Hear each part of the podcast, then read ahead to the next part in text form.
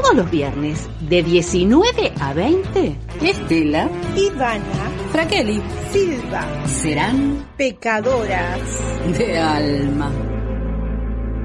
Soy pecadora, los santitos huyen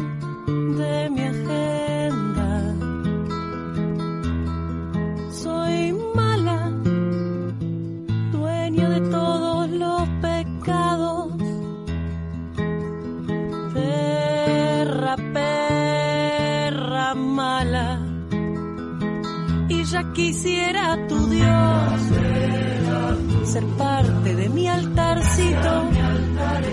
Que aunque parezca chiquito, de placeres sabe más. Que me digan si es acá. Buenas, buenas, otro viernes en Pecadoras de Alma. ¿Qué tal, Ivana? ¿Cómo estás? Hola, Estela. Muy, muy bien y muy feliz. Muy feliz. No me preguntes por qué, pero estoy feliz. Está bueno, no es necesario explicar el por qué uno es feliz. Uno es feliz porque uno es feliz y se lo merece y chao. Soy feliz Y porque chao. quiero. Y chao, Sí. porque quiero soy feliz. Y Sí, listo. así es. bueno, tenemos un reprogramazo hoy con un montón de temas, así que no vamos a perder ni un segundito de tiempo, Estela. ¿Te parece? Me parece genial, la verdad que han pasado cosas esta semana Uf, que nos un han montón. que nos dan letra, siempre nos dan letra, por suerte. Bueno, el 7 de junio es el Día del Periodista, así que desde acá saludamos a todos nuestros compañeros de la radio, los que son periodistas y lo que hacen de periodista, porque, a ver, Claro. está bien, no tenemos el título, pero tenemos muchos periodistas acá en Radio Palabra del Alma, muchos periodistas conocidos y amigos, así que los saludamos desde Pecadoras de Alma. Pero este día, 7 de junio, allá por 1810, Mariano. Moreno, Sí, ¿te acordás? El de la Revolución de Mayo. totalmente. Bueno, él escribió el primer diario, que fue La Gaceta. Este que nos enseñan en la escuela, ¿viste? El que escribe, Claro. con Z, Gaceta. Que todos los conocemos por eso. Entonces dije, a ver, ¿cuándo se hicieron los primeros periódicos dirigidos por mujeres? Y empecé a buscar información como corresponde, porque tampoco que sé todo. Y encontré que hay un libro que se llama Mujeres de Prensa, de Luisa Borowski, en 1821. Lleva el nombre de una mujer, Doña María Retazos, aunque detrás de, de esto se oculta el padre Francisco de Paula Castañeda, que recurre a esto para, para ocultar, porque bueno, 1821, ¿hacía cuánto? 11 años que veníamos la Revolución de Mayo, estamos en plena época colonial, y ahí amigos, si el patriarcado ahora está como está, en 1821, ni te quiero decir cómo estaba, ¿no? Entonces, eh, recurre esto y, y- y y la escritora del libro dice que es sorprendente que un hombre de esa época reconozca la existencia y la importancia de las mujeres en la formación de la opinión pública. Que en su periódico las mujeres superan el ámbito doméstico, donde el sexo influyente en las decisiones de los hombres para tener protagonismo directo. Entonces él la oculta, ¿no? Pero bueno, ya era un pasito. Si bien ella lo había creado, el cura ese era el que figuraba. En 1830, nueve años después, aparecía el primer periódico escrito en su totalidad por una mujer, que se llama, o se llamaba Petrona Rosende de Sierra, y dirigido a las mujeres. O sea que ya, fíjate, en 1830 teníamos el primer periódico dirigido a las mujeres. Y a pesar de todo su conservadurismo y de un pacto de lectura que construía destinatarias pasivas, logró irrumpir en ese, en ese espacio público para denunciar las desigualdades heredadas de la colonia. La Camelia que era otro periódico por su parte, era un periódico antirrocista creado por Rosa Guerra, que introdujo una gran, como gran innovación la autoría colectiva, es decir, escribían todas juntas, que también era algo raro, porque generalmente era muy individualizado, ¿no? Las redactoras no solo ironizaban sobre la debilidad asignada a su género, sino que además of- ofrecían un tono, en tono mordaz, un apretón de manos, y un guiño guiño a las otras autoras, porque en realidad lo dirigían y estaban dentro de un gran periódico, entonces ellos desde ahí adentro era como que hacían el guiño a los demás, como para diciendo, a ver, nosotros estamos dirigiendo podemos hacerlo. Luego, eh, una publicación creada por Clorinda Mato de Turner, que se llamaba Búcaro Americano, donde se mantenía un espíritu americanista, eh, pero avanzaban algunos casilleros, por ejemplo, pone el foco en la profesionalización de las mujeres. Muy valientes esas mujeres, me imagino, porque atreverse a, a, ejercer una profesión que era exclusiva de los hombres en esa época, realmente debían recibir como la desaprobación familiar, social, oh. así que muy valientes esas mujeres. Exactamente. Luego eh, está ya algo distinto al anterior, La voz de la mujer y nuestra causa, que son publicaciones más de derechos femeninos desde las perspectivas ideológicas, ¿no? Por ejemplo, La voz de la mujer era anarquista, de mujeres anarquistas, y nuestra causa de mujeres socialistas. Entonces ya tiene un toque más político y, y la temática era distinta.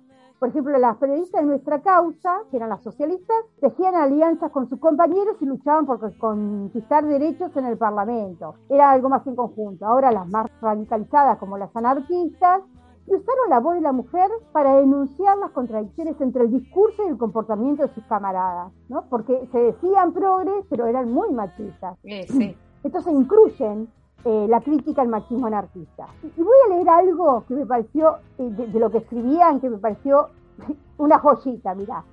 Dice, oh falsos anarquistas, que comprendáis una vez por todas que nuestra misión no se reduce a criar vuestros hijos y lavaros la roña, que nosotras también tenemos derecho a emanciparnos y ser libres de toda clase de tutelaje, ya sea social, económico o marital. Ni Dios, ni patrón, ni marido, decían las anarquistas. Exactamente. Entonces, muy bien. En este día, ¿no? El 7 de junio, este día del periodista, quería traer esas, esas, esas mujeres que fueron las, las precursoras, ¿no? Y, y las que se animaron, porque convengamos que unas eran políticas, las otras no, pero desde ese lado, algunas con más voz, y yo me lo imagino en, en una etapa postcolonial, eh, tratar de hacer eso, uf, eso es como que se, va de, de, de, de, imaginación. Entonces, bueno, quería traer estas mujeres de prensa que de Bodowski, este 7 de junio bien podría ser un, un así como una especie de homenaje a todos los Homenaje, perfecto. Otras mujeres que se animaron en otro ámbito y en la actualidad, son las que fueron a protestar a la puerta de la AFA. Vos sabés que salieron con los colores de sus clubes, eh, las futbolistas, las entrenadoras, eh, organizaciones vinculadas al fútbol femenino, a eh, protestar específicamente por la situación del entrenador Diego Guassi, que fue absuelto por acusaciones de abusos sexuales, eh, abusos de violencia y de violaciones. El tipo tenía a su cargo los planteles femeninos de adolescentes de 13, 14, 15 años y cometió toda clase de abusos y lo han, eh, lo han absuelto. Eh, casi digo absolvido, mira. Y de, de, de, la emoción que tengo. Claro. Así que salieron las futbolistas y las organizaciones relacionadas con el fútbol femenino a protestar en cumplimiento, según ellas, efectivo de la ley Micaela en todos los clubes. Porque en realidad tenemos una ley que hay que cumplir. Pero lo que pasa es que las organizaciones patriarcales, ya hablamos la semana pasada y otras veces, el fútbol que es tan eh, patriarcal y machista, y, no, se quieren dar por enterar. Sí lo sabían, es el hashtag que acompañó a esta protesta. Y bueno, esta protesta no terminó aquí, sino que jugaron los partidos con una cinta violeta enredada en sus manos. Y una de las jugadoras de San Lorenzo, Ludmila Sánchez, sostuvo, la AFA tiene que investigar porque es su deber, porque ellos contrataron a un entrenador que acosa, abusa y violenta a sus jugadoras, que además son niñas. Estamos hartas de que encubran a estos tipos, de que miren para otro lado, que no nos escuchen, que no nos crean, porque hay un montón de mujeres valientes que se animan a contar este tipo de cosas que no son nada fáciles y no les creen, pero sí declaran al abusador inocente. Así que con este bloque de en, que, en el que hablamos de mujeres que se animan y que se animaron y que nos seguiremos animando, Obvio. vamos a cerrar escuchando qué cosa, Estelita. Y mira, vamos a decir que Zuna Rocha nos va a, a musicalizar el, todo el programa. La gran Zuna Rocha. Sí, que, bonita, que sí, después vamos a hablar de Zuna Rocha. Sí, sí. Y bueno, así como empezamos, sencillito y de alpargatas, nos va a cantar Un una gatito. rocha.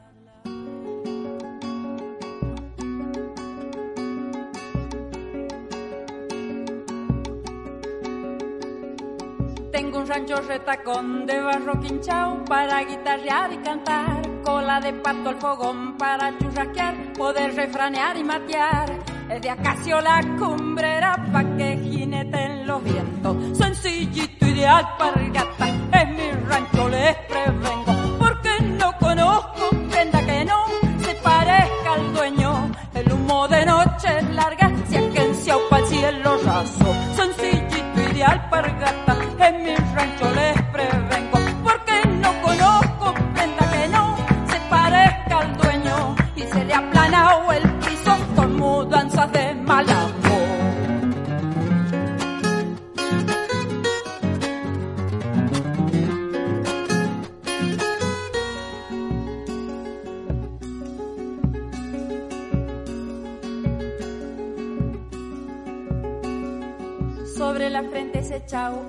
el sol, el agua y el tiempo llorar.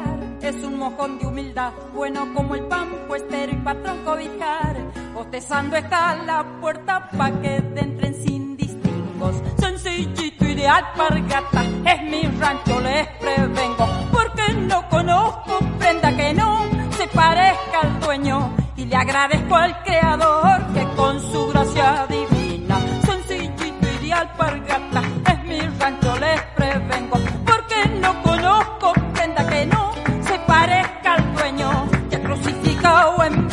por no quitarte la vida.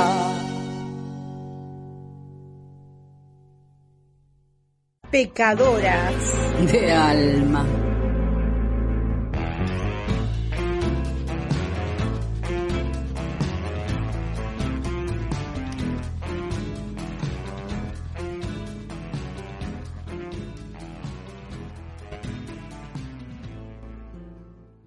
Me encanta este gatito de Omar Moreno Palacio. Sencillito y de alpargata. Canta, me encanta. Hermoso. Y Zuna Rocha lo canta muy bonito. Zuna Rocha es una cordobesa que tuvo así como el, el esplendor eh, del surgimiento en los años 80. A partir de ahí nunca dejó de cantar y de, de aparecer en los escenarios. Y se fue como eh, recreando permanentemente. Tiene una voz privilegiada. Y estuve viendo que últimamente ha hecho versiones folclorizadas, si existe la, la palabra, La hacemos la palabra. La bueno, la hacemos, la hacemos, la hacemos, tal cual. De mm, estas versiones que son de temas que tienen más que ver con música popular, eh, más tipo rock o pop. De hecho, vamos a escuchar dentro de un rato eh, una canción de Soda Stereo que ella ver- versionó. Vamos a, a escuchar eh, a una canción de Aristimuño, de Lisandro Aristimuño, que es un, compositor, un cantautor más moderno, ¿no? O sea, ella no se quedó solamente en el folclore. Y todo lo que hizo con el folclore también fue renovarlo. Así que estamos muy contentas de escuchar hoy a la hermosa Zuna Rocha. Bueno, Estelita, ¿sabes una cosa? Yo estuve mirando en las góndolas de los supermercados. ¿Los precios? No, no, eso no lo quiero ni mirar porque te juro que me, me, me da a- a- eh, un, un- un ataque de corazón. Eh, un- Bueno, mejor, un mejor. Cardíaco, un ataque cardíaco. No, miraba porque a mis nietos les gusta mucho el yogur, entonces estaba viendo para comprar yogur, ellos les gusta el yogur bebible y yo soy de las que leen las, las eh, etiquetas. Ah, Tengo esa, eh, ese mal hábito, sobre todo Ah, porque bueno. hay un montón de alimentos que me hacen daño, entonces tengo que leer las etiquetas, tengo esa obligación.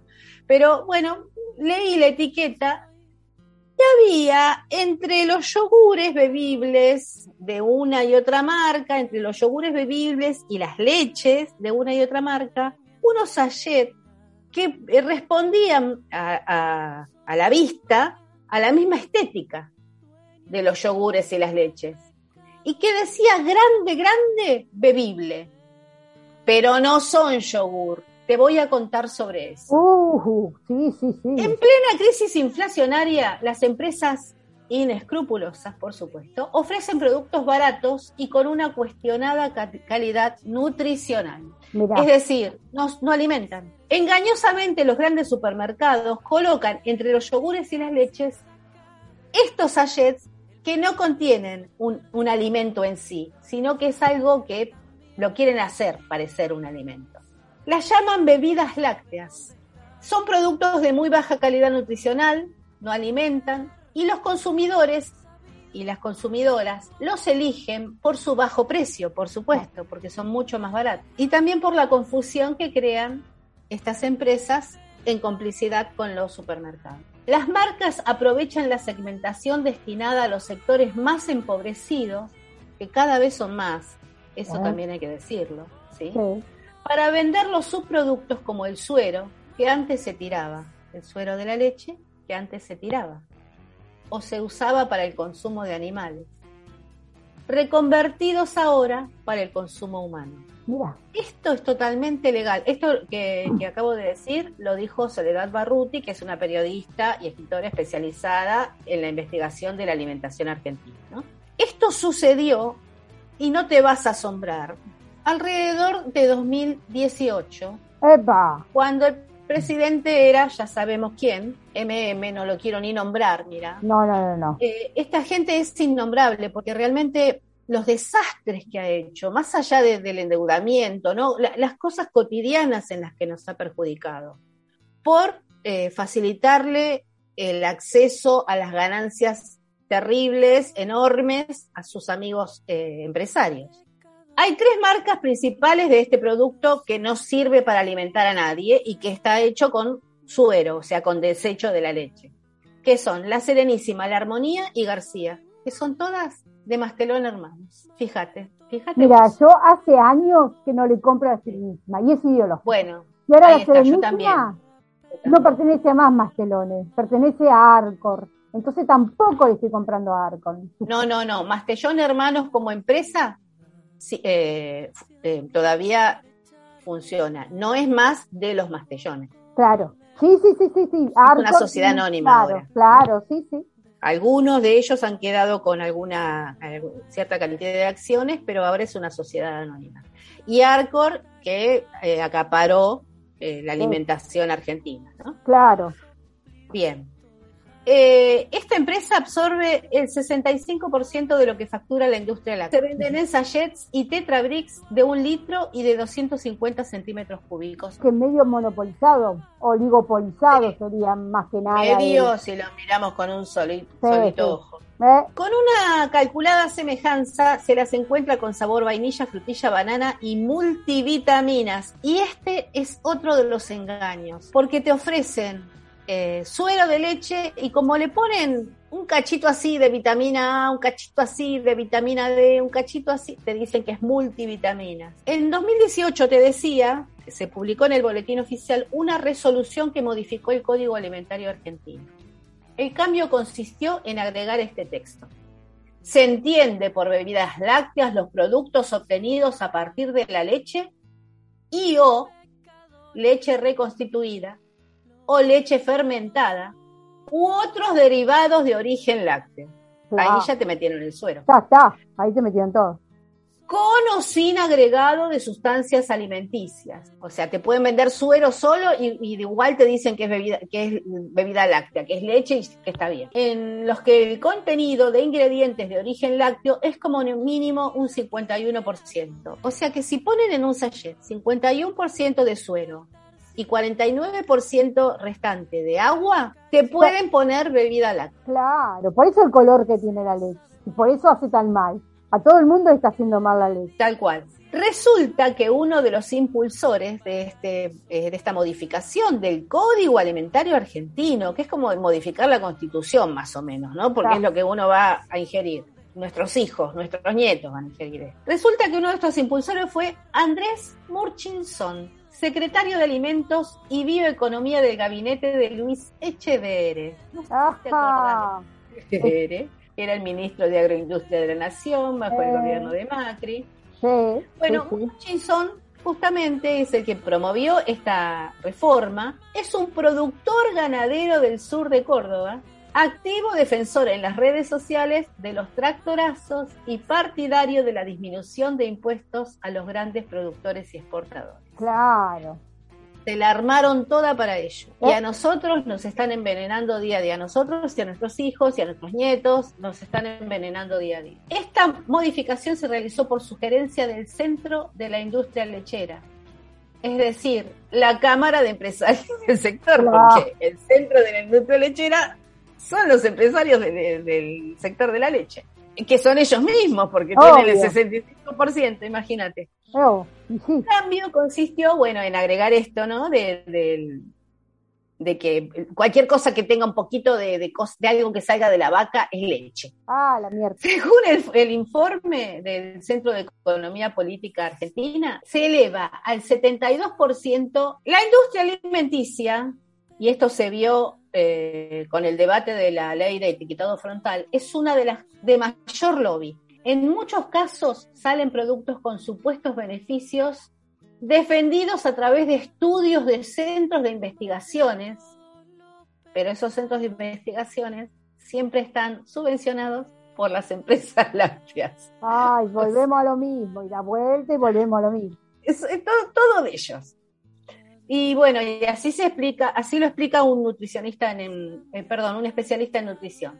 Las recomendaciones que se hacen para cubrir calcio se basan en investigaciones financiadas por la misma industria. Estamos al, al- al horno. Salió en, en, eh, en página 12 un informe donde dice cómo sale el danonino, que es tan conocido acá, en cada país. En Argentina se presenta como yogur endulzado, parcialmente descremado, hecho con leche entera, frutillas, calcio, zinc, hierro, vitamina A, vitamina D, ácido fólico, azúcar, proteínas lácteas, almidón modificado, gelatina, cultivos lácticos, colorante, carmín y aromas. En Brasil, que es mucho más estricto con eh, la cuestión de alimentos, sale como queso petit suisse, con preparado de frutos. Y en México, que es más estricto todavía, sale como queso petit suisse con fruta bajo en grasa. O sea, la ley de etiquetado frontal que está por salir y que tiene que salir ya urgentemente va a ser muy útil para que podamos encontrarnos, en lugar del cartel de bebible, encontrarnos qué es lo que realmente vamos a consumir. Ay, mira, me agoté, me agoté, decime que vamos a escuchar una canción para que yo pueda descansar. Y mira, vamos a decir a Zuna Rocha que nos cante How Long. Darle la espalda al sol, treparme en la madriguera, o acaso también se paga, o acaso también se paga, dormir fuera de estación, rezar a quien yo más quiera ¿O acaso también se paga? ¿O acaso también se paga? Pedirle a mi corazón que no se detenga ahora. ¿O acaso también se paga? ¿O acaso también se paga? 啊，我喽。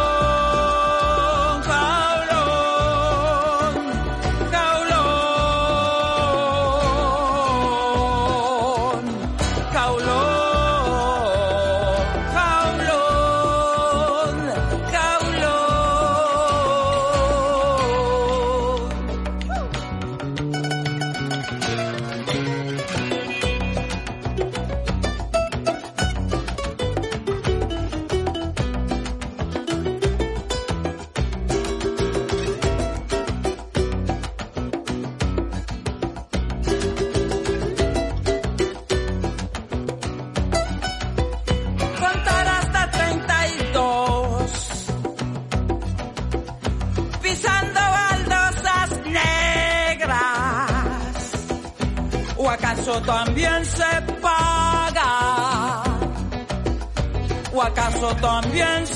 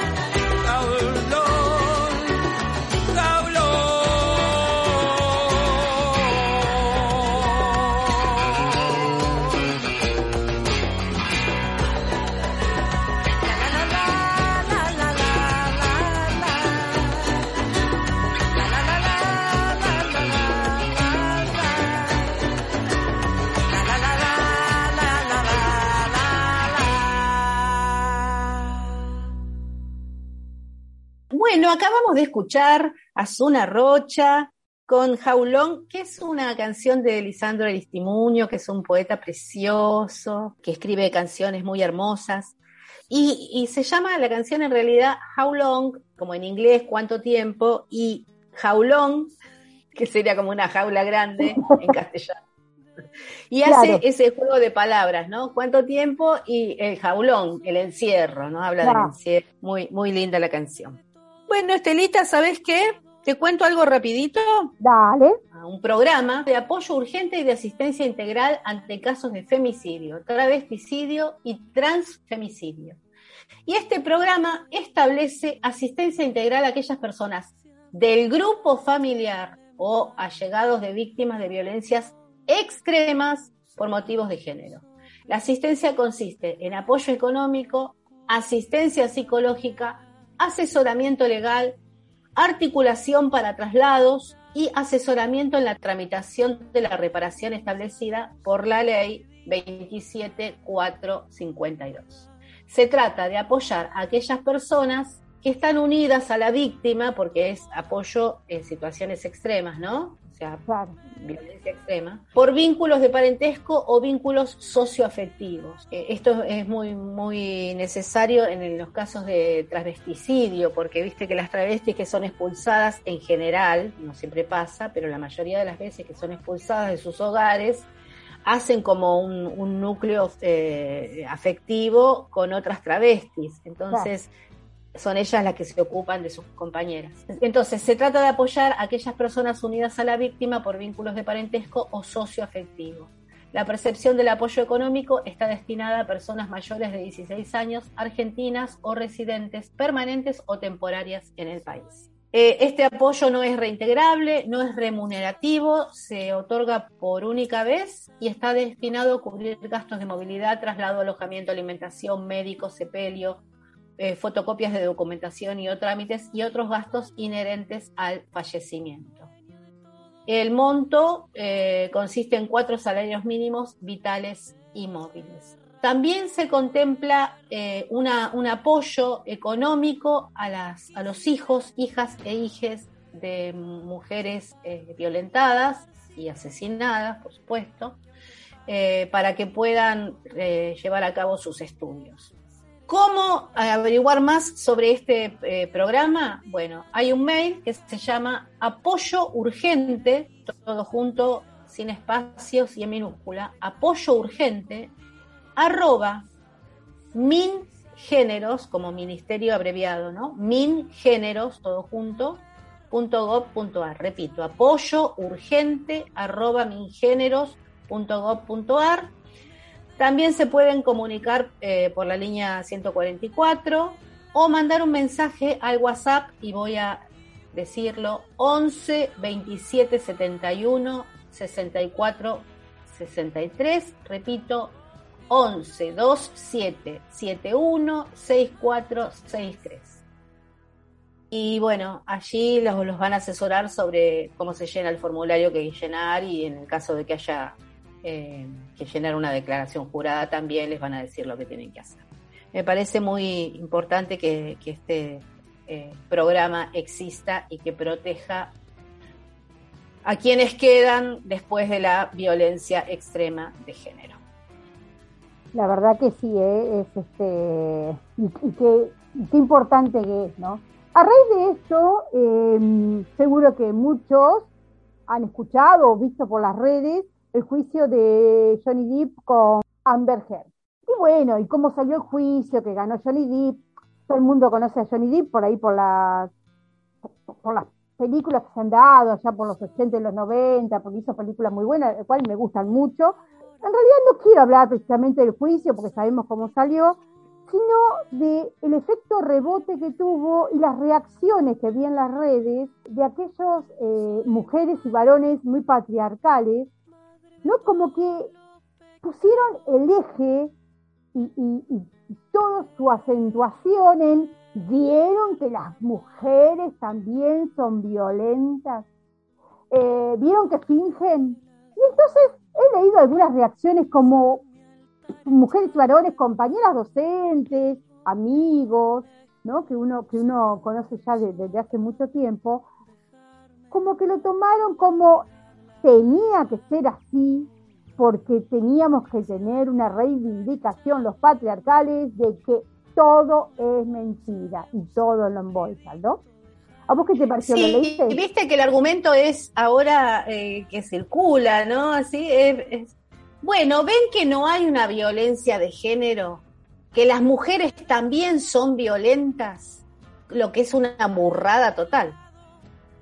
Exactamente, porque es como que, no sé, eso me afectó más que el propio juicio. Te digo, en realidad fui no que fui siguiendo el juicio, porque es un juicio entre millonarios y entre famosos, y que sabemos todo lo pomposo que se hace, ¿no? Pero bueno, recuerdo que fue un, así como un juicio doble comando, porque Amber Heard lo denuncia a Johnny Depp por, eh, en un tuit, encima las redes cómo actúan, en un tuit porque ella puso que había sido agredida o violentada sexualmente, entonces él, le hace un juicio por por daños a su imagen, ¿no? Eh, sí, por difamación. Por difamación. Este, y, todo el mundo se paró ahí. ¡Apa! Lo está difamando al gran Johnny Depp. Entonces mi pregunta es, bueno, este, este juicio eh, que, le hizo, que ambos hicieron uno a otro, y que uno era por 2 millones de dólares y el otro era por 15 millones de dólares, cosa que no me imagino toda esa plata toda junta, pero este doble juicio hizo que haya también un, a ver cómo puedo decir, se abriera nuevamente la grieta, la grieta a la que he militado toda mi vida igual, ¿no? Eh, la grieta entre los que quieren tirar el patriarcado, porque nos, toda la vida nos han manipulado con eso, es como que siempre se busca la forma, siempre se busca la forma de enfrentarnos a los patriarcales y los antipatriarcales, que es otra grieta abierta, obviamente, en estos tiempos, que se habla y se puede hablar. Tal cual. Bueno, antes de, meternos de lleno en, este tema, vamos a escuchar una, una nueva canción por Zuna Rocha, que es una versión de Corazón del Ator de Soda Stereo.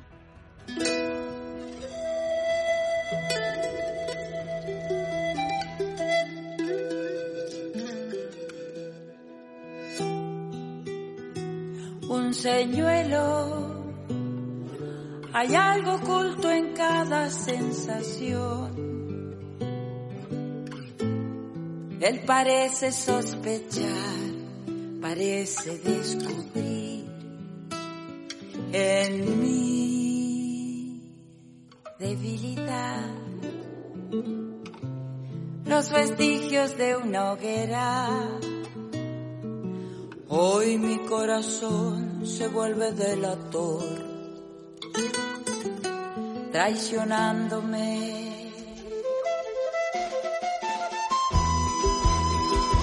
Por descuido, fui víctima de todo alguna vez. Él lo puede percibir, ya nada puede impedir en mi fragilidad.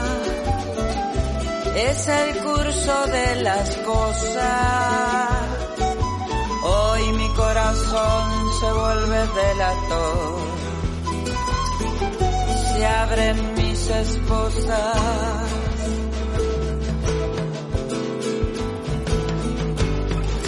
Un suave látigo evocan llagas en las manos. Un dulce palpito,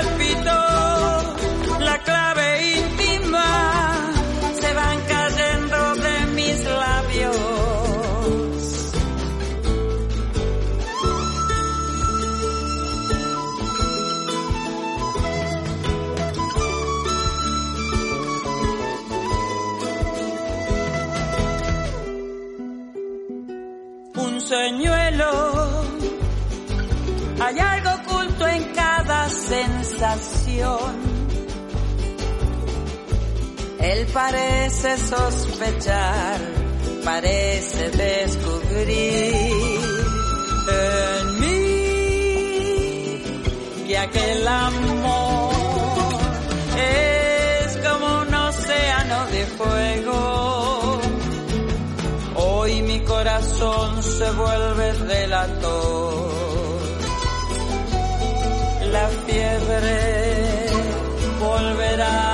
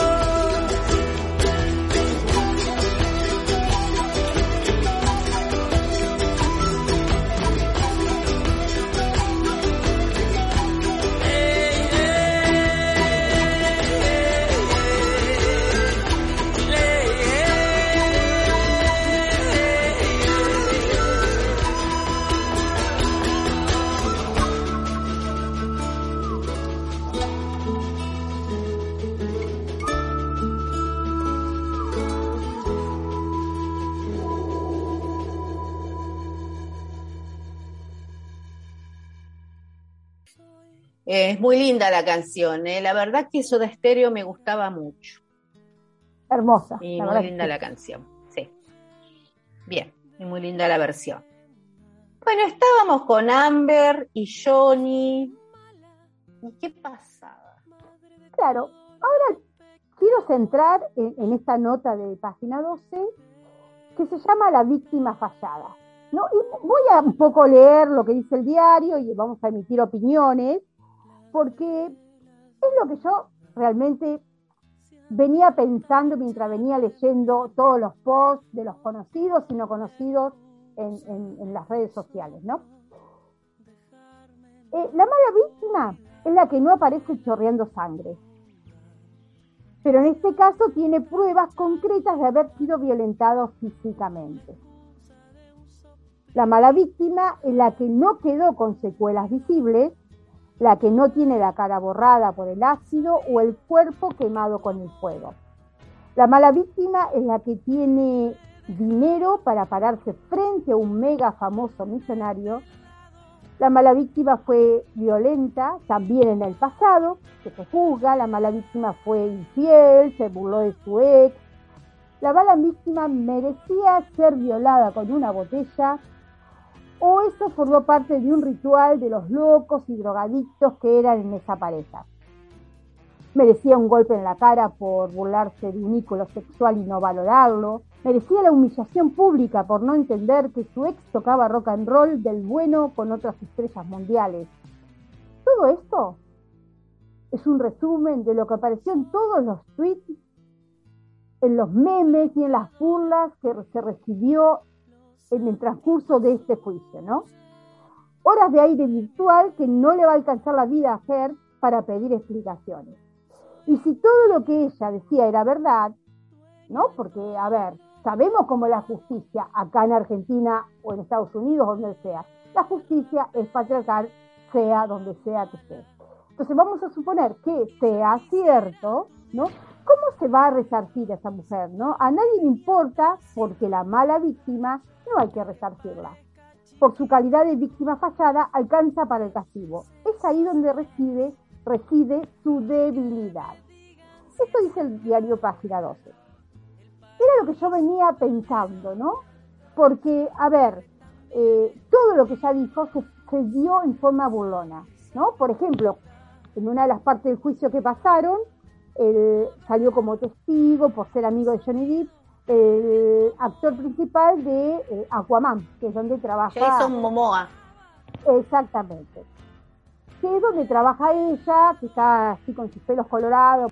Y él, burlándose de ella, lo defiende a Johnny Depp y lo dice muy abierto de cuerpo en este juicio. Ella me tomó el paquete en la filmación. Pero aparte le hacía caras, le hacía burlas. Y entonces yo digo, a ver, la justicia no ve esto. Porque bien, yo no sé si es culpable, si ella tenía razón o no tenía razón. Pero me da el juicio de la duda de que la justicia patriarcal esté defendiendo a un millonario famoso y que sabemos que no, que no tiene la mejor vida, y lo cual es su vida y la verdad que no me interesa. Sí, sabemos que es una persona que tiene eh, ataques de violencia, ataques de ira, desde muy pequeño, porque eh, esto lo ha contado él, no lo estamos inventando. Eh, era un chico que fue muy violentado por, por su madre, muy maltratado por su madre, entonces, desde pequeño sufrió esa violencia y él tiene ataques de ira recurrentes que los demuestra. Y cuando bebe o se droga en exceso, que fue algo que le hizo perder su fortuna dos veces, porque ultra, hiper, recontra millonario con todas las películas exitosas que hizo, eh, bueno, dos veces quedó en bancarrota de tanto que gastaba en, sus adicciones. Eh, bueno, sabiendo todo esto, sabiendo que llega tarde a las, a las filmaciones, que a veces no llega, que no se puede aprender la letra porque está muy borracho, eh, bueno, sabiendo todo esto, yo creo que como vos decís, esta justicia patriarcal, ¿qué hizo? Permitió la em, transmisión mediática de todo el juicio permanentemente, no, acá quizás no, pero en Estados Unidos había un canal que permanentemente transmitía todo el juicio todos los días, todo lo que se decía. Lo que hace que la gente tome partido por ahí desde el sentido común más que desde eh, la justicia. Y entonces esto era un juicio ganado por Johnny Depp antes de que pasara el juicio porque el ídolo es él, ella es casi desconocida, él es el que tiene todo el dinero, ella casi no tiene, no sabe, no sabe ni cómo va a ser para pagar esta, esta, esta suma que tiene que pagar de indemnización por daños y perjuicios, pobrecito Johnny Depp. Es una cosa terrible. Sí, exactamente. Y aparte, vos pensás que si ella se pudo enfrentar a ese mega millonario, porque bueno, no tiene todo el dinero, pero algo tiene y porque pudo estar, y la palabra de ella no alcanzó, ¿qué le queda a las otras víctimas, a las niñas abusadas, a las que no son conocidas? ¿Te imaginas? ¿Qué le queda a ella si ella con, con todo e, e, eso mediático y si bien no era tan conocida por, como Johnny Depp, era conocida porque era una actriz, porque bueno, algo de dinero tenía. ¿Qué le queda al resto? ¿No? La pregunta que se hace la gente, y una menos, es, ¿qué nos queda al resto? Porque si, si ella, y encima después se mediatiza y se hace memes y se burla y no importa, entonces, ¿qué queda el resto? Y además que dicen, aprovechan esta, este fallo, esta resolución de, que eh, eh, Johnny Depp eh, tiene que ser indemnizado por daños y perjuicios a su imagen, aprovechan los aprovechadores de siempre, ¿no? Para decir, bueno, pero ven que no, la violencia no tiene género, ven que una mujer puede ser violenta, ven que, ven que qué, si el, fallo fue por injuria, no porque ella fue violenta, eso no lo pudieron probar nunca. Exactamente. Como tampoco terminó de probarse que él fue violento a pesar de las pruebas que se presentaron. Y que él afirmó, aparte, que había, había, había violentado sexualmente. Él lo dijo. Sí, sí, sí, sí, sí, sí. Y, y él qué decía con esas filmaciones. Pero si ella estaba tan temerosa, si ella se sentía tan vulnerable, ¿por qué no se fue en lugar de filmar? O sea, una porquería de persona. Pero más, como vos decís, más allá de esto, que es un juicio eh, entre dos personas que tienen, dos personas millonarias, que tienen una, una relación muy tóxica, eh, es usado para eh, decir, bueno, la violencia no tiene género, los femicidios no son tantos como dicen y, y, las mujeres son tan violentas como los hombres. Y eso es mentira. Exactamente. Eso es el peligro, que eso es mentira. Porque si bien en Argentina bajaron la cantidad de, de víctimas de femicidio en un 8%, tampoco tanta cosa. O sea, Ahora hay un ataque mortal cada 35 horas en lugar de cada 26, como había antes. Eso no quiere decir que haya la misma cantidad de ataques mortales de, mujeres hacia hombres. Entonces no me vengan a decir eh, eh, la violencia no tiene género y las mujeres son tan violentas como los hombres. Mentira, mentira, se dejan llevar por esta, esta cosa de, de, de, los medios, ¿no? Ay, me enojé. lo que pasa es que yo creo que em, hay lugares en la, en la justicia no va a llegar nunca, en este tipo de lugares, porque si aparece una mala víctima, ¿no? Como le llaman a Amber eh, todas aquellas que alguna vez se animaron a decir algo, porque creo que una de las cosas que la, incriminaba era de que, no había llorado cuando lo decía, o, o, que había exagerado con no sé qué, ¿no? Es como que pusieron trabas, y yo no sé si realmente es muy cierto que, que ella mintió, o si lo están tapando a él porque es varón. ¿No? Y como todos esos memes y posteos que veo en las redes. Y bueno, e, esto es lo que yo quería eh, mostrar, no hablar del juicio y los millones que tienen que pagar, sino de que ¿qué nos queda a nosotros que no tenemos un mango, que no nos conocen, si llegamos a un juicio así y la justicia sigue defendiendo al varón porque es varón, y en este caso a Servir porque es. Da mucho para pensar, para quedarse reflexionando, para hablarlo con otra gente, este tema.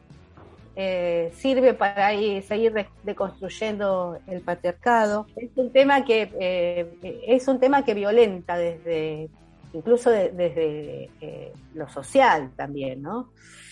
desde lo actitudinal. Bueno, vamos a terminar el programa porque ya se nos acabó el tiempo, Estelita. Ay, viste, enojada y todo y se nos acaba el tiempo. Enojada, sí. Así que para que se nos vaya el enojo, vamos a escuchar una canción muy bonita de Ricardo Vilca, allá en el norte, en la, en la montaña, en la sierra. El tipo tenía su ranchito, hacía unas empanadas, allá en Humahuaca, hacía unas empanadas, abría una damajuana de vino, cobraba una entrada y iba la gente a escucharlo tocar eh, su quena. Y eh, escribió infinidad de canciones.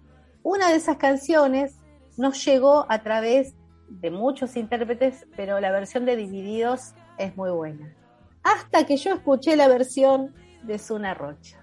Con todo y letra vamos a escuchar Guanuqueando y nos vamos a ir con este aire de carnavalito, este aire norteño, pensando que ya es viernes, que nos vamos a tomar un vinito, quizás hasta nos podemos comer una empanadita. Mm, ¡Qué rico!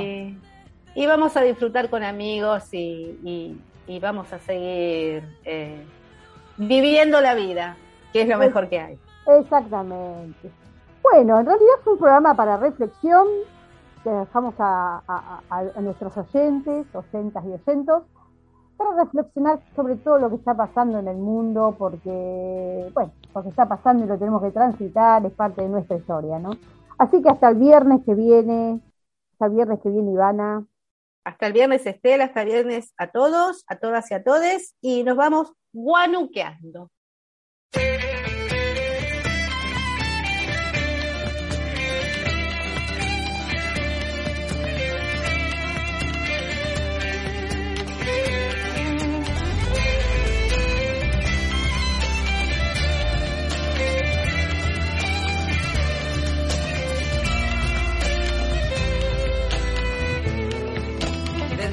De labios quebrados, zampoñas quenas sonando, antiguo respiro en la boca, besos, besos de mi raza.